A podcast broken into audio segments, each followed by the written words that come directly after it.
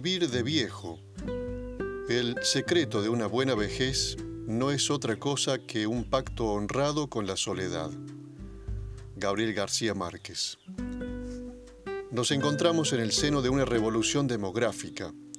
La humanidad se enfrenta al desafío de un gran aumento de personas de edad. La vida máxima de la especie se ha mantenido inmutable a lo largo de los tiempos, en torno a los 115 años. Sin embargo, es cada vez mayor el número de quienes alcanzan edades avanzadas. Cada año hay más ancianos y esos ancianos viven más. El envejecimiento de la población se refiere entonces al aumento creciente en la proporción de los denominados adultos mayores, o sea, de 65 años o más. Este proceso de transición demográfica se caracteriza por una situación de fecundidad baja y mortalidad baja. El enorme cambio de la población mundial se produjo además por una transición epidemiológica en la que los patrones de enfermedad predominantes eran las patologías infecciosas y agudas, que fueron reemplazadas por las crónicas y degenerativas. Se está procurando discernir si una mayor esperanza de vida significa una vida más saludable o una existencia en la cual se pasaría la mayor parte del tiempo en condiciones de discapacidad. Una cuestión fundamental es establecer si las reducciones continuas de la mortalidad específica por edad y por causa representan verdaderamente una mejora en la calidad de la existencia. Los problemas de salud y la discapacidad no son inherentes al envejecimiento y la mayoría de los ancianos se encuentran libres de enfermedades graves. No obstante, el riesgo estadístico de enfermedad y de discapacidad funcional se acelera con el envejecimiento. Por ello, no interesa solo la cantidad de años vividos, sino su calidad, intentando mantener la mayor cantidad de tiempo una vida independiente. Uno de los grandes retos sanitarios es prolongar este tiempo, es decir, dar vida a los años.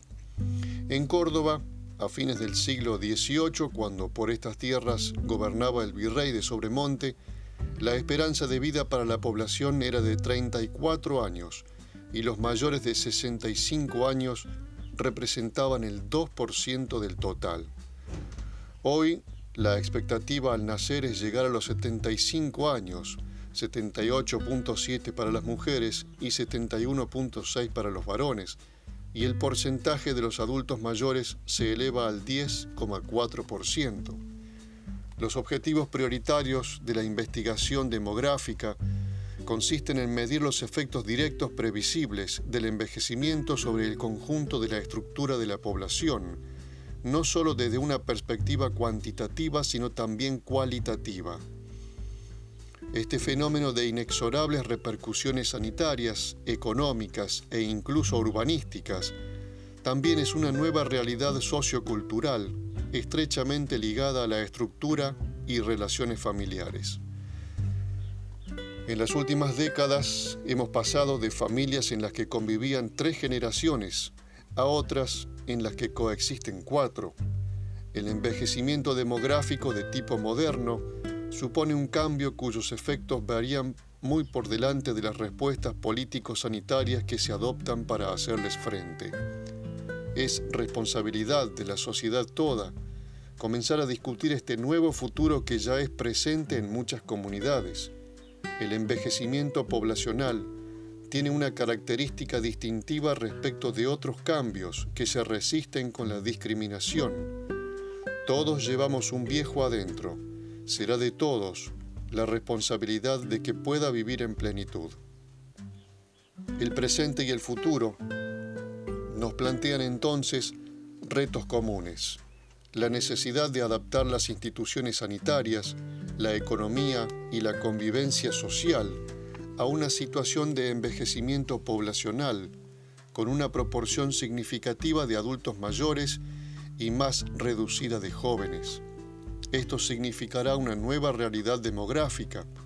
Las limitaciones en el crecimiento económico, el aumento de la demanda de servicios de salud, las deficiencias de los sistemas de pensiones y jubilaciones, generan la necesidad de una política sanitaria que aborde de manera frontal y directa el estudio y la solución de estos problemas que nos atañen a todos.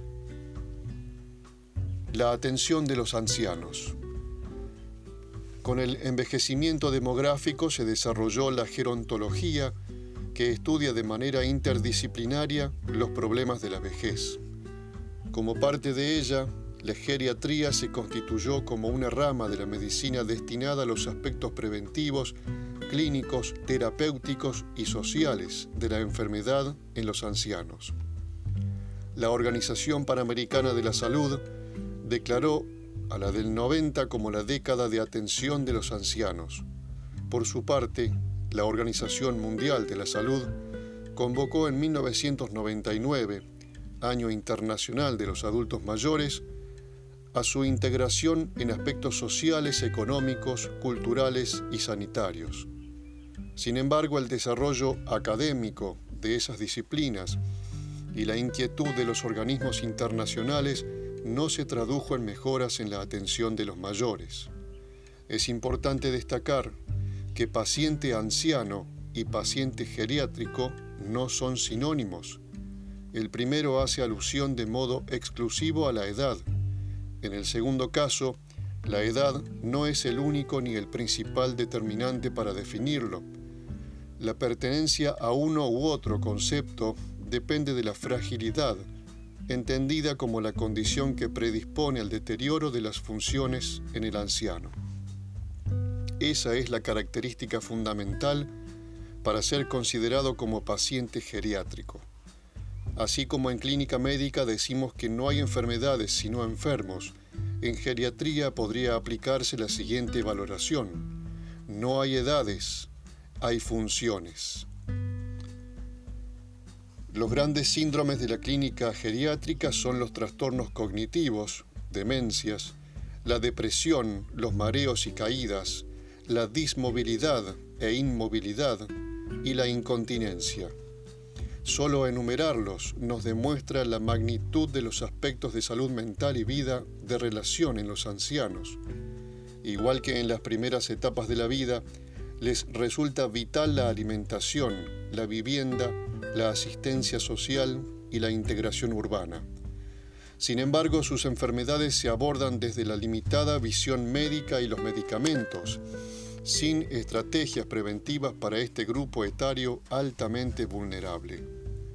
Tampoco existen formación universitaria de grado para lo que será la mayor consulta de los profesionales de la salud.